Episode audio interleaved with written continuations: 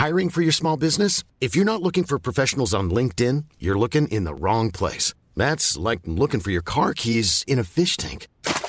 LinkedIn helps you hire professionals you can't find anywhere else, even those who aren't actively searching for a new job but might be open to the perfect role. In a given month, over 70% of LinkedIn users don't even visit other leading job sites. So start looking in the right place. With LinkedIn, you can hire professionals like a professional. Post your free job on linkedin.com slash people today.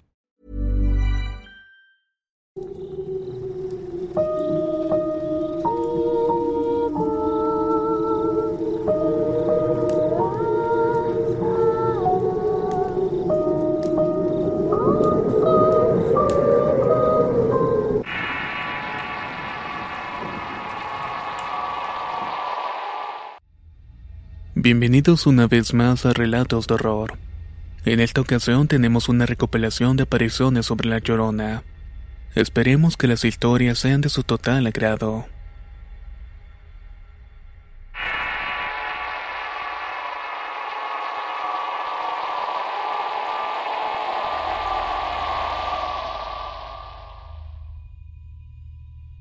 Mi nombre es Monse Vargas. Mis abuelos se casaron muy jóvenes y después de la boda se fueron a probar suerte a otra ciudad lejana de su pueblo natal. Allá tuvieron una hija quien es mi madre. Después de que ella nació, la nostalgia invadió sus cuerpos. Era tanto lo que extrañaban su tierra que volvieron a su querido y ansiado hogar en Guerrero. Volvieron a ver a sus amigos y a presentarles a su hermosa bebé. Cuando llegaron lo único que comentaban es que cómo habían podido separarse del paraíso terrenal en el que estaban, porque la casa familiar era bellísima. Era una construcción dotada con todas las comodidades inimaginables. Asimismo tenía mucho espacio y gran cantidad de habitaciones, patios y sitios de esparcimiento. La casa estaba ubicada en la parte alta del camino que conducía hacia la iglesia del pueblo. Por esa razón era muy concurrido el paso de los pobladores. Un día regresaba mi abuelo muy tarde ya que el camino estaba oscuro. Cuando entró a su casa escuchó un grito desgarrador y un llanto horrible. Mi abuela que le daba la bienvenida también lo había escuchado. Lo primero que pensaron que podría ser es que le ocurría algo a la hija de la vecina que estaba muy enferma. Pensaron que incluso había muerto. Por eso salieron al patio para ver si la encontraban por el camino. Todo estaba oscuro, pero lograron ver una silueta vestida de blanco que bajaba por el camino llorando desconsoladamente. A los segundos vieron cómo subía a lo lejos, para luego bordar un caballo con su jinete. La mujer llegó muy cerca de la casa de los abuelos, y fue ahí donde mi abuelo le gritó. Inés, Inés. La mujer con las manos en la cara lloró más, pero no pudieron verla por completo. Ellos siguieron esperando para que entrara en la casa, pero siguió del arco y luego desapareció. Sorprendidos por el hecho, no pudieron moverse del sitio en donde estaban. De repente volvió a aparecer, pero más adelante del camino. Mientras un árbol les impidió ver cuando el jinete llegó al lado de la mujer. Cesó el llanto y los demás vecinos se fueron aglutinando en la calle junto a ellos. Entonces vieron cómo la mujer, después de un momento, siguió su camino hasta llegar a la iglesia. Cuando pisó el patio de la iglesia, todos vieron cómo apareció un fuego abrasador y surgió una llama muy alta. Entre los vecinos ya se había acercado Inés con su hija. Ellos le preguntaron que cómo estaban porque creían que era ella. Les contestó que estaba bien y que también estaba sorprendida por lo que estaba ocurriendo. Alarmada toda la comunidad decidió que los niños y mujeres se resguardaran en sus casas. Mis abuelos albergaron a varios de ellos mientras los hombres agarraron machetes, algo bendito, lo que tuvieran a mano subieron. Al llegar al patio de la iglesia el fuego se apagó con el agua bendita que le echaron, y pudieron ver lo que emanó del fuego era un pequeño fragmento de un espejo. Muchos de los que estaban ahí se quedaron esa noche en casa de mis abuelos. Todos se turnaron para cuidar la casa, y por la mañana regresaron a sus respectivos hogares. Pero lo lamentable fue el hallazgo del jinete. Estaba muerto semienterrado. Parecía que el suelo se hubiera abierto como queriendo succionarlo hacia dentro. Estaba totalmente seco, como si no hubiera una sola gota de sangre en su cuerpo. Y lo más extraño fue que el caballo estaba muy bien amarrado del árbol.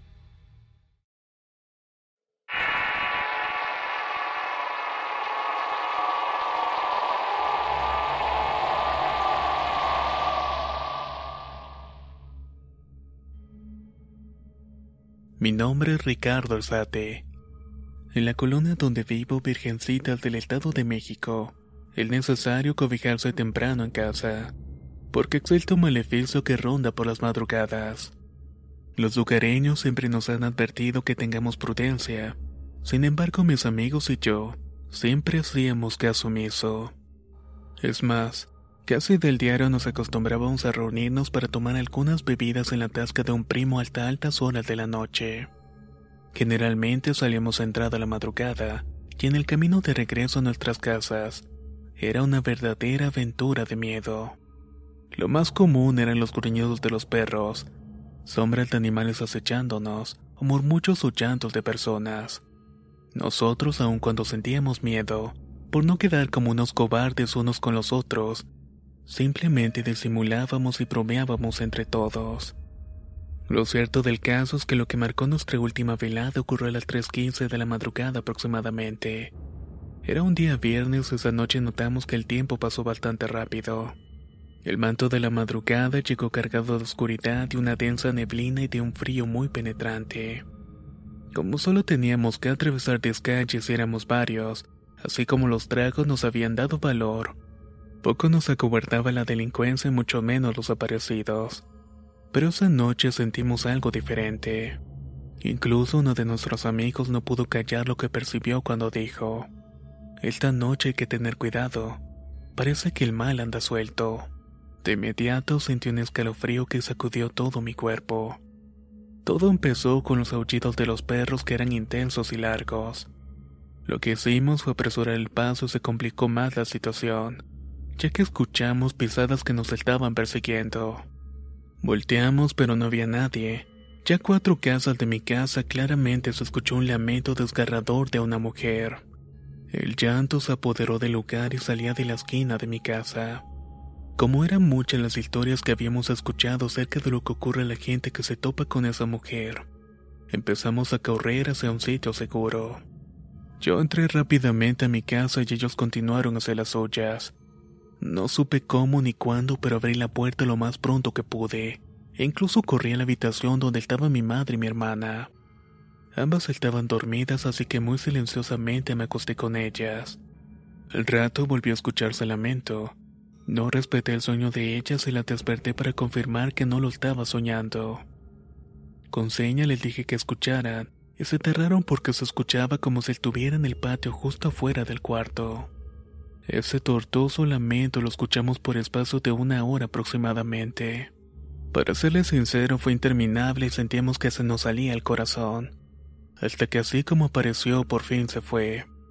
Esa noche no pudimos conciliar el sueño, y por supuesto que no salí de ese cuarto. Al día siguiente les conté qué era lo que había pasado en la calle, y ellas me dijeron que probablemente era una advertencia. Desde entonces mis amigos y yo no hemos vuelto a llegar tan tarde a casa. Tenemos miedo de que se vuelva a repetir la misma historia.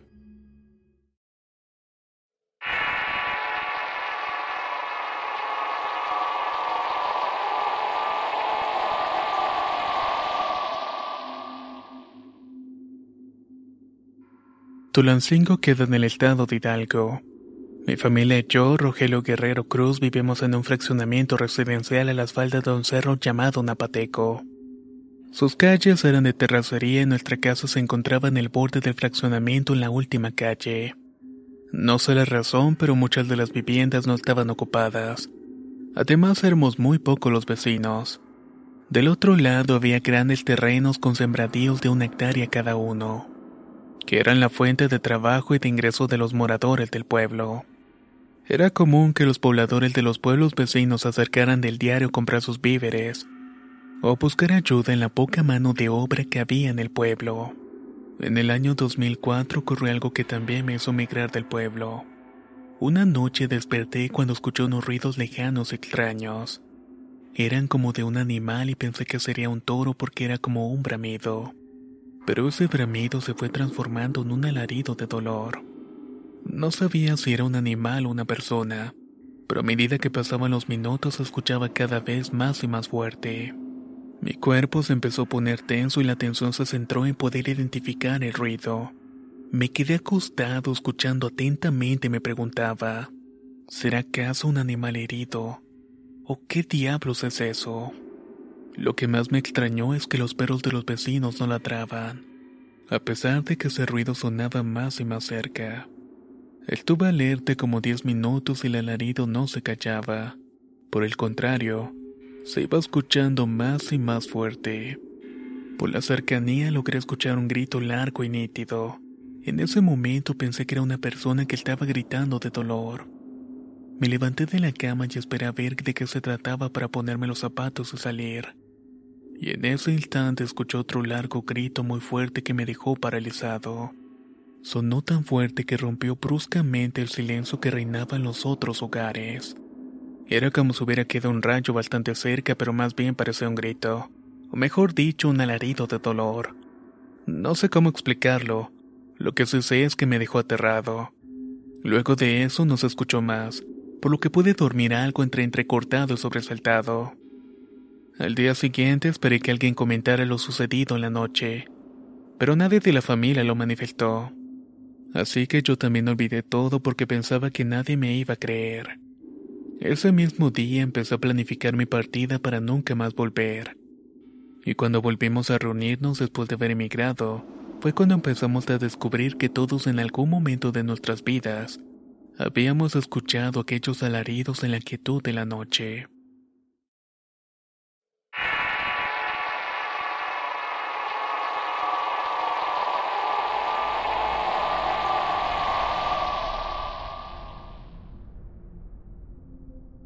Me llamo Paula Linaldi y en Veracruz hay un pueblo llamado Villacula. Ahí fue el lugar donde siempre ha vivido mi abuela. Desde que éramos pequeñas, tanto a mis hermanas a mí cuando íbamos a visitarla para allá, ella siempre nos decía que si escuchábamos algo extraño, que nos pusiéramos a rezar inmediatamente hasta que cesara. Nosotros la verdad es que nunca le prestamos importancia y siempre decíamos que eran cosas de viejos. A todas nosotras nos encantaba ir para allá porque teníamos muchos amigos y conocidos. Siempre se hacían reuniones, fiestas y las pasábamos muy bien. Pero una noche en las vacaciones del año 2011, nos encontrábamos reunidos divirtiéndonos con juegos de mesa en casa de uno de ellos. Era de madrugada y como casi estaba amaneciendo se nos antojó comer sandía. Agarramos una sandía del huerto de la casa. La picamos, empezamos a rocharla y a pelearnos por los trozos más grandes. Pero de repente nos quedamos en silencio al escuchar un ruido. Como si nos hubiéramos puesto de acuerdo, nos asomamos al ventanal para ver qué pasaba afuera. Escuchamos ladrar a todos los perros que se encontraban cerca. Empezaron a aullar y parecía un coro infernal de puros perros. Luego se escuchaban sus quejidos. Era como si los estuvieran lastimando. Fue algo bastante inexplicable y tenebroso. Eso no se detenía y todos estábamos pasmados por lo que estaba ocurriendo. Pero fue más aún cuando empezamos a escuchar los gritos y el llanto de una mujer. Estuvimos viendo de dónde provenían esos ruidos pero no pudimos ver nada. A los pocos minutos se intensificaron y se escuchaba más cerca. Nos abrazamos del miedo y entonces uno de los amigos dijo, En esta casa siempre ocurren cosas extrañas, yo mejor me voy de aquí. De esta manera nos animamos todos para salir e irnos para nuestras casas. Jamás olvidaremos el par de cuadras que tuvimos que atravesar solas, acechados por ese espíritu maligno que según algunos fue el de la llorona.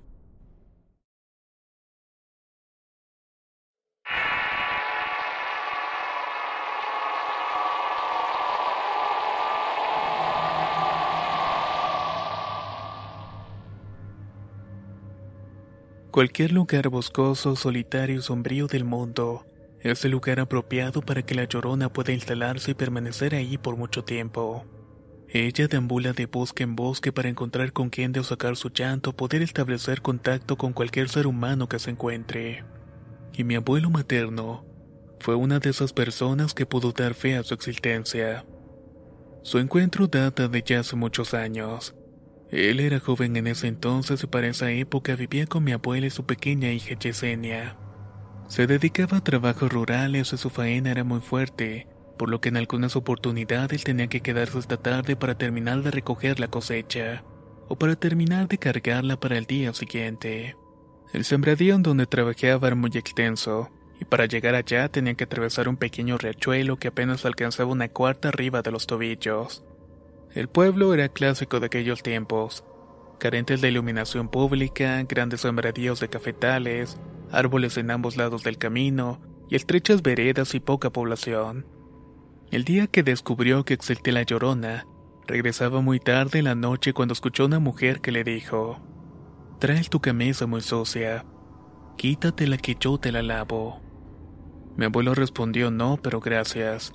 La mujer insistió una vez más, pero mi abuelo apresuró el paso. Cruzó el riachuelo y le volvió a responder que no. Al llegar al otro lado del riachuelo se aterrorizó al ver que estaba sin camisa puesta. Volteó y vio a la mujer lavándola. Su reacción fue correr aunque perdiera la camisa. Más adelante, encima de unas ramas en la oscuridad de la noche, vio su camisa colgada. La agarró para verificar luego si ciertamente era la suya. Posteriormente corrió sin parar hasta que llegó a su casa. Al llegar detalló la camisa con detenimiento. Era la que se había puesto en la mañana, solamente que estaba húmeda y completamente limpia. Era prácticamente como si no le hubiera usado todo el día en las faenas del campo. Sus sentimientos se encontraron y tenía un terror profundo en su cuerpo, pero al mismo tiempo una alegría inmensa de encontrarse en su casa. Cuando se asomó a la cocina vio que mi abuela estaba sirviendo la cena. Le dio un gran abrazo y le contó todo lo ocurrido, y ella con la dulzura que la caracterizaba le dijo con ternura, no vuelvas a quedarte tan tarde trabajando. Y entonces le sirvió un trago para que se le pasara el susto. Le sirvió una rica cena y luego se fueron a dormir. Él nunca más volvió a atravesar ese rachuelo por las noches. Transcurrieron muchos años y un día Yesenia, mi madre, me dijo que en muchas oportunidades cuando estaba pequeña, allá en la casa de sus padres veía siempre encima de una roca cerca del riachuelo, que una mujer vestida de blanco con sus manos en la cara como si estuviera llorando. Nunca lo comentó a sus padres porque para la niña todo eso que estaba viendo era bastante normal, pero todo indicaba que era la llorona.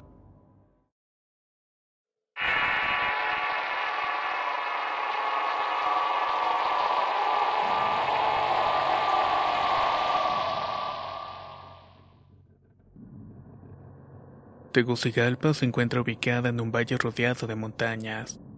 Es una ciudad que aún conserva su arquitectura colonial, y muchos turistas disfrutan visitando las ruinas mayas de Copán.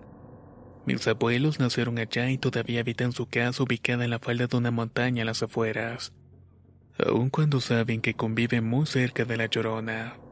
Para la familia es invaluable cuando vamos a la casa de los abuelos, porque siempre nos cuentan historias diferentes, de las anécdotas de cuando sus niños estaban pequeños, de los vecinos, de sus antepasados, en fin, de su conocimiento de la vida en general. Y eso lo apreciamos bastante, porque además de ir armando.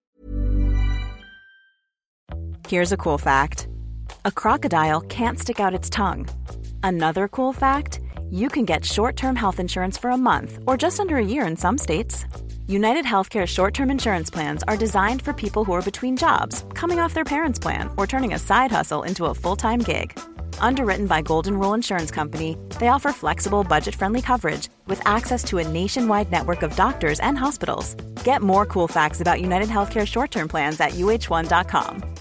How would you like to look five years younger? In a clinical study, people that had volume added with Juvederm Voluma XC in the cheeks perceived themselves as looking five years younger at six months after treatment. Look younger, feel like you. Add volume for lift and contour in the cheeks with Juvederm Voluma XC. Reverse signs of aging by adding volume to smooth laugh lines with Juvederm Volure XC. For important safety information and to find a licensed specialist, visit juvederm.com. That's J U V E D E R M.com. Not for people with severe allergic reactions, allergies to lidocaine, or the proteins used in Juvederm. Common side effects include injection site redness, swelling, pain, tenderness, firmness, lumps, bumps, bruising, discoloration, or itching. There's a risk of unintentional injection into a blood vessel, which can cause vision abnormalities, blindness, stroke, temporary scabs, or scarring. Talk to a licensed specialist to find out if it's right for you. La primavera está aquí. Así que es el mejor momento para sacar lo viejo de la rutina y vivir nuevas experiencias, entre ellas nuestros estrenos de terror, y hasta una nueva manera de obtener dinero con tus compras gracias a iBota. iBota es una app que puedes descargar totalmente gratis y que te da la mayor cantidad de dinero en efectivo en cientos de artículos y marcas, no solo las botanas que disfrutas mientras nos escuchas. Olvídate de otras apps que son igual que brujos charlatanes y solamente te dan puntos fantasmas.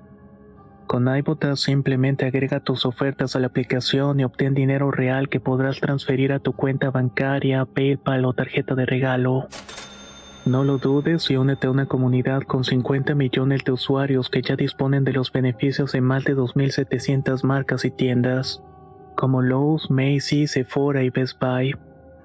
Y para que termines de convencerte, en este momento iBota está ofreciendo a nuestro público 5 dólares solo por probar iBota usando el código ROR cuando te registras. Solo tienes que ir al App Store o Google Play Store y descargar la aplicación iBota gratis para comenzar a ganar dinero en efectivo y usar el código ROR. Esto es iBota en Google Play o App Store y usa el código ROR. Aprovecha los nuevos comienzos y corre a descargar la aplicación para ganar más cashback.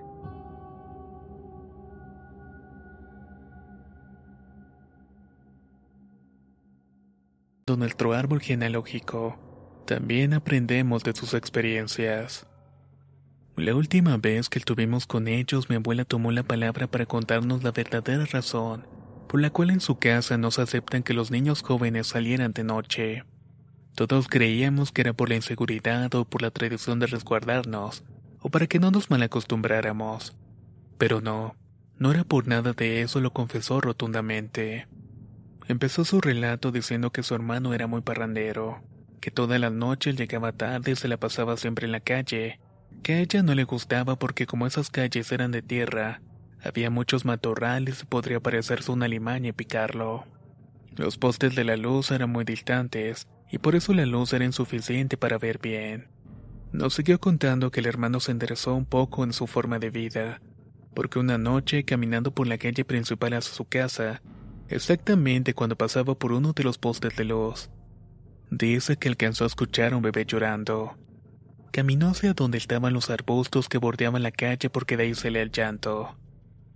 Al asomarse el llanto fue más desgarrador, tanto que retrocedió y chocó con el poste, y como el tropiezo fue tan fuerte la luz apagó. Tomó el poste con sus manos y empezó a moverlo a ver si volvía a prender la bombilla. Cuando encendió nuevamente dio media vuelta y vio una mujer vestida de blanco, quejándose y moviéndose sin pegar los pies en el piso.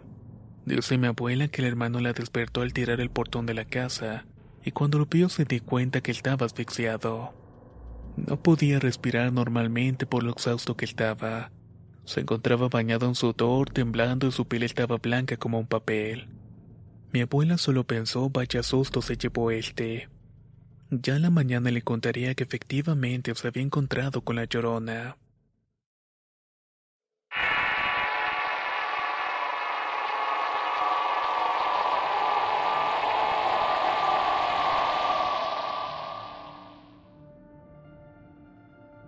Soy Gabriel Gallardo, vivo y trabajo en la ciudad de Oaxaca. En los últimos años he visto que la migración ha aumentado a medida que pasa el tiempo. Yo por mi parte no entiendo por qué, si esta tierra es un lugar apacible y acogedor. Ese era mi pensamiento justamente antes del encuentro que tuve una madrugada como las tres y media de la madrugada. Yo trabajaba en un antro como oficial de seguridad.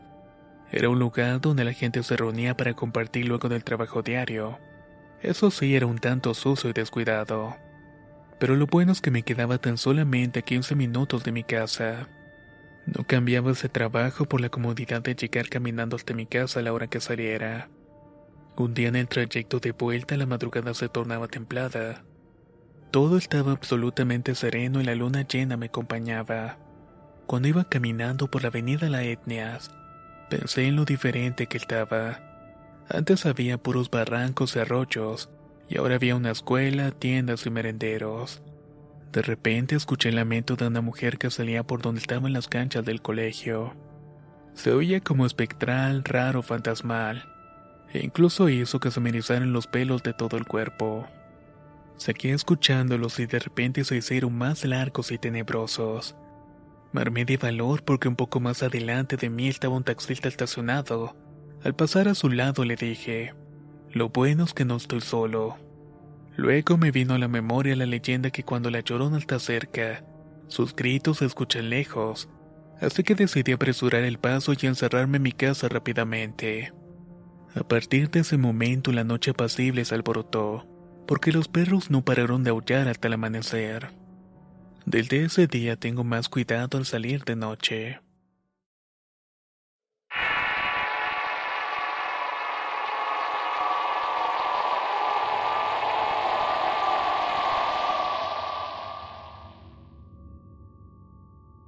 En mis antepasados por la rama materna siempre ha existido una cual. Dicen que son creencias mesoamericanas, pero por las cosas que yo he visto a lo largo de mi vida, puedo asegurar que lo sobrenatural existe dentro de mi familia. No es que nos transformemos en animales, pero sí tenemos una percepción como la de ellos. Tengo 22 años y apenas me gradué de la preparatoria. Me escribí en la universidad y fui aceptado cuando se iniciaron las clases me tuve que mudar a la capital. Eventualmente visito a mis padres y en esa oportunidad como tenía un mes sin verlos, arreglé mi mochila y me fui para Chiapas. Llegué cansado, pero al ver sus rostros alegres de mis padres me quedé compartiendo un largo rato con ellos. Luego después de la cena me desvelé un poco jugando videojuegos. Todos estábamos lejos de pensar que íbamos a sentir un aterrador suceso paranormal, y que yo inmediatamente lo iba a escribir para que no se me olvidara ni un solo detalle de lo ocurrido. Precisamente como a la una de la madrugada cuando me disponía a dormir, me asomé al pasillo a la planta baja donde está la habitación de mis padres. Vi que todo estaba apagado y que seguramente estaban dormidos. Las luces de las casas vecinas también estaban apagadas todo estaba en calma como de costumbre. Después de roparme, comencé a escuchar en las calles pasos fuertes.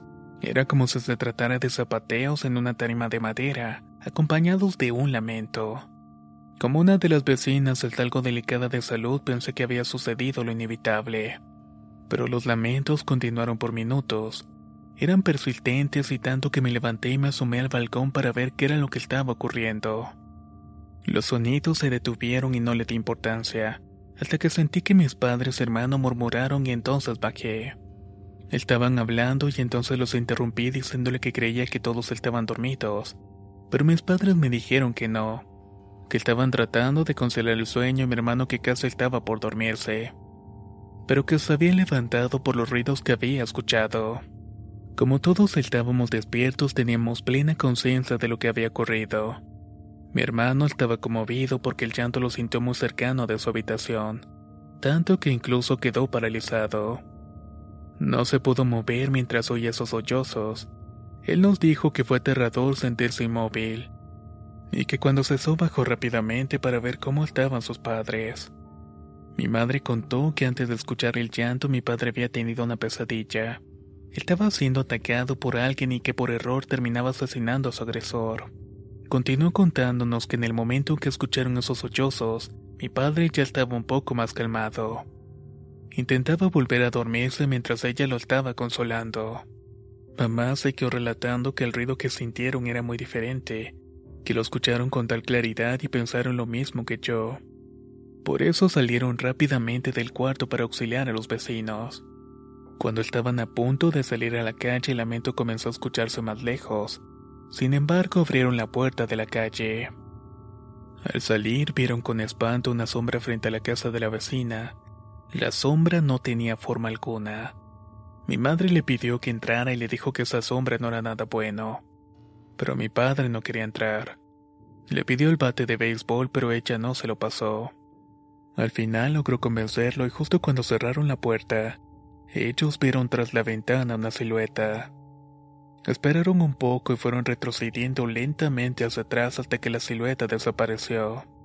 Pero esa cosa lo hizo lamentándose mucho.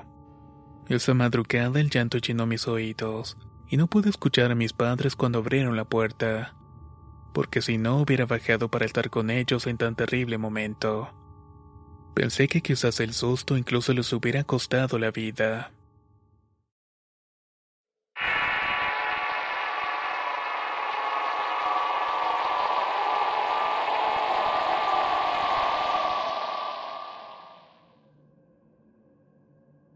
En el año de 1997 tenía tan solamente 14 años.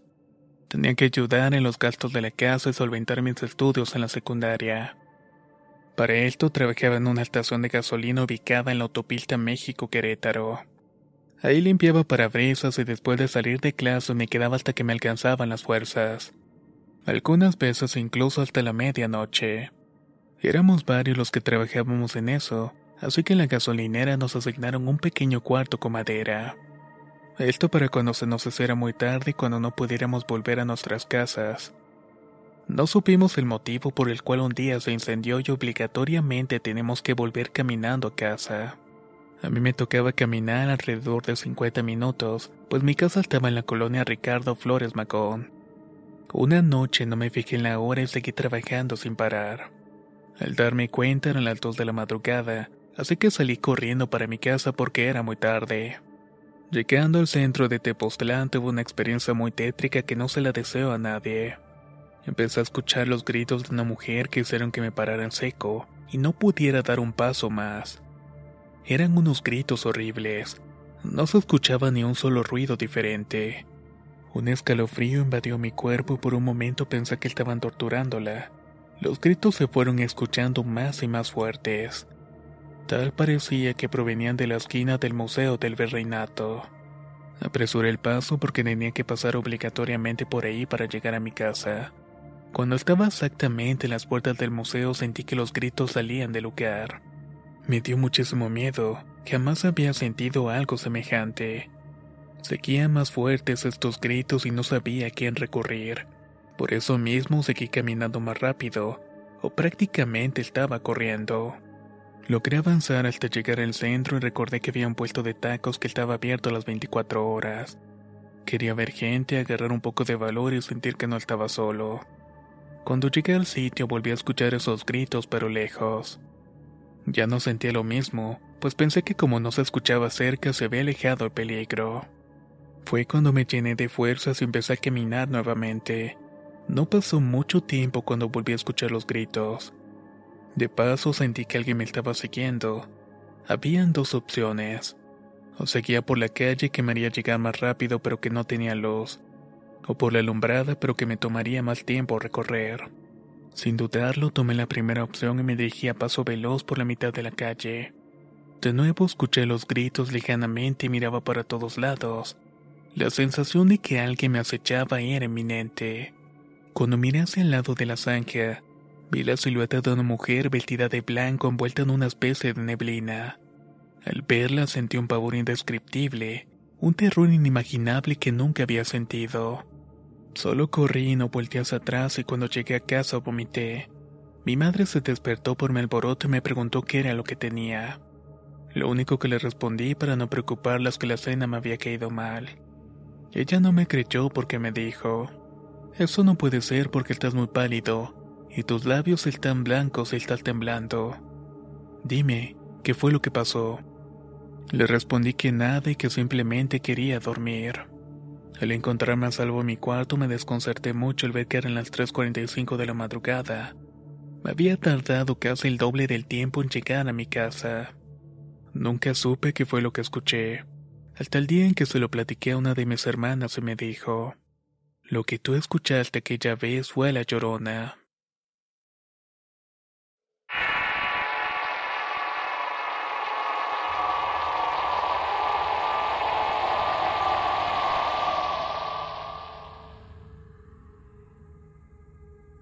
Soy Sari Hernández y tenía solo siete años cuando tuve un encuentro con la llorona. Estaba dormida en la habitación que compartía con mi hermana menor, pero como yo tenía la costumbre de levantarme por las noches para ir al baño, esa madrugada como las 2.30 me levanté, fui al baño y me acosté. Fue ahí cuando empecé a escuchar pasos en el pasillo de la casa, pero no le di mucha importancia y me pareció normal. Cerré los ojos para continuar mi descanso cuando sentí que alguien estaba sentado en mi cama y tocando mis pies. Me los empezó a acariciar y me asusté mucho. No sabía qué hacer e intenté despertar a mi hermana, pero no lo logré. Después decidí sentarme para ver quién era la persona que estaba haciendo eso. Mientras me sentaba, mi infantil imaginación pensé que era algún duende, un gnomo o algo semejante.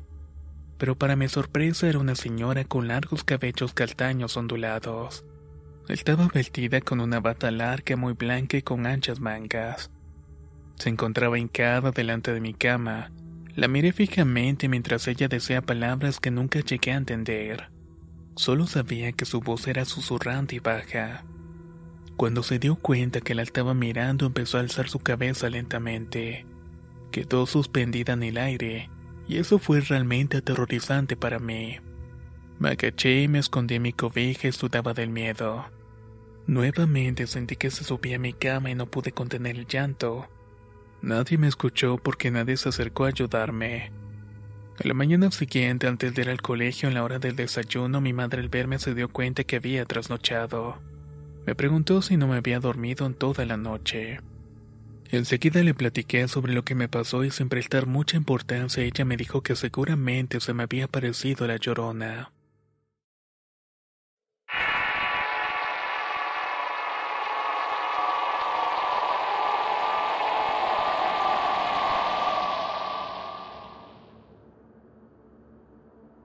Toluca se encuentra rodeado por grandes montañas. Surcado por un río llamado Lerma.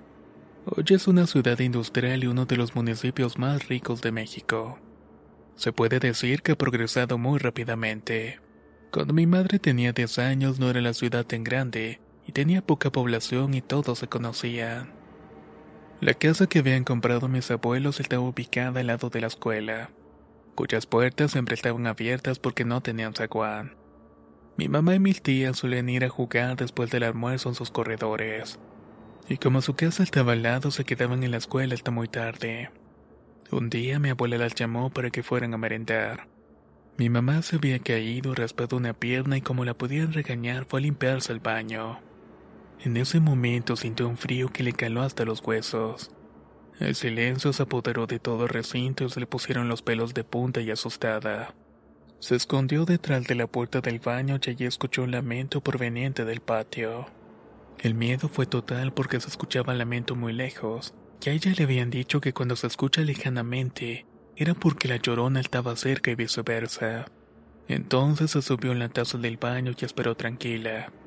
Cuando de repente sintió que alguien entró y que se estaba asomando debajo de las puertas. Ahí pudo ver el largo vestido porque ella supo que era una mujer aunque eso sí nunca le vio los pies. Empezó a rezar mentalmente cuando la mujer empezó a gritar y a llorar. Luego escuchó a lo lejos una persona que corría cuando llegó a las puertas del baño, para luego gritar, Deja a mi hija en paz que ella no te la llevas. Hasta ese momento recuerda lo ocurrido, porque cuando abrió los ojos se encontraba en su casa con sus padres y hermanas. Entonces fue cuando le contaron que seguramente por el susto ella se desmayó que menos mal que sus hermanas estaban al pendiente, y que cuando vieron que no regresaba le dijeron al papá que se había quedado lavándose en el baño de la escuela. Justo cuando llegó el papá escuchó el llanto y entró corriendo al baño. Le gritó el espanto y pudo levantarla y llevarla a la casa. Desde ese día todas quedaron advertidas que al escuchar el llanto de la llorona, nadie podía salir de la casa y mucho menos los niños y los borrachos hasta la fecha cuando apareces como un toque de queda que alerta a todos. ¿Qué les han parecido estos relatos de La Llorona? ¿Les ha tocado vivir algo similar? Si es así, comparte tu experiencia vía inbox en Facebook o nuestro correo contacto arroba relatosdorror.com. Nos escuchamos en el próximo relato.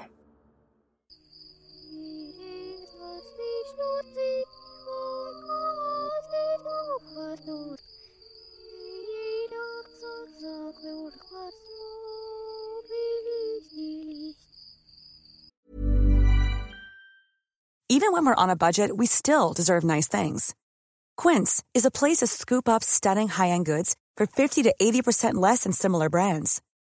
They have buttery soft cashmere sweaters starting at $50, luxurious Italian leather bags, and so much more. Plus, Quince only works with factories that use safe, ethical, and responsible manufacturing. Get the high-end goods you'll love without the high price tag with Quince.